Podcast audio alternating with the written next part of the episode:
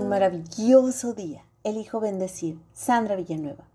Empiezo mi día con un compromiso para seguir la ley de camión de basura. Cada mañana dijo, no al camión de basura.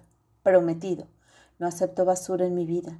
Cuando veo un camión de la basura, no me lo tomo como algo personal. Solo sonrío. Saludo con la mano. Les deseo lo mejor y sigo adelante. Y no difundo basura para otros. No soy un camión de la basura. No acepto basura en mi vida. David Polay. Esto lo tomé de su libro Reciclaje Emocional. Desde hace varios años la mayoría hemos tomado conciencia sobre la importancia de cuidar el medio ambiente. Vemos campañas donde hay cada vez más personas comprometidas con el reciclaje, con la finalidad de darle una nueva vida a lo que creemos que ya nos sirve, a lo que ya usamos, a lo que hemos gastado. Cuando reciclamos mostramos una manera de respetar la naturaleza, además de poner esfuerzo al colocar cada producto en su contenedor correspondiente para su posterior utilización. ¿Qué pasaría si un día tras otro acumuláramos los desechos en un mismo sitio, si no tiráramos la basura en su lugar? Estaríamos rodeados de montones de cosas, de basura, lo cual seguramente atraería animales, enfermedades, generando estrés, agobio descomunal. Algo similar nos pasa en muchas ocasiones con las emociones y sentimientos.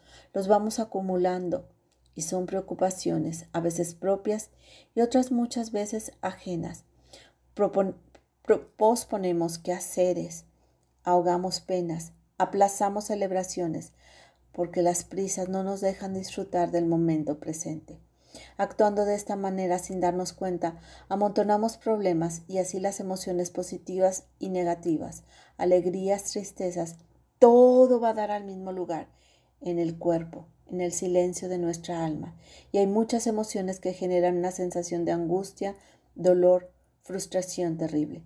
Muchas veces en la vida es un continuo ir y venir de sensaciones que no nos detenemos a observar vamos acumulando sin dedicarles el tiempo para analizarlas, sanarlas, liberarlas, para ver todo aquello que nos haga felices.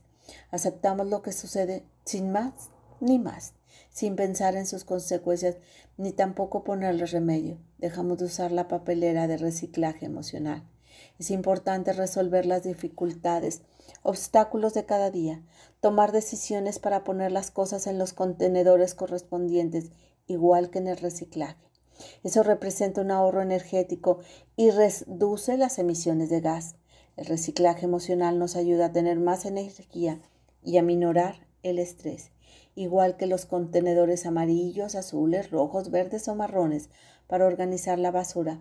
También podríamos organizar las emociones y sentimientos para sanarlas, liberarlas, perdonarlas y dejarlas ir. El primer paso es identificar qué emoción o emociones nos tienen atrapados y nos ponen límites, ponerles remedio, ponerles nombre, enojo, miedo, tristeza, rabia, furia, celos, vergüenza, odio, sin etiquetas de buenas o malas. Eso es lo mejor.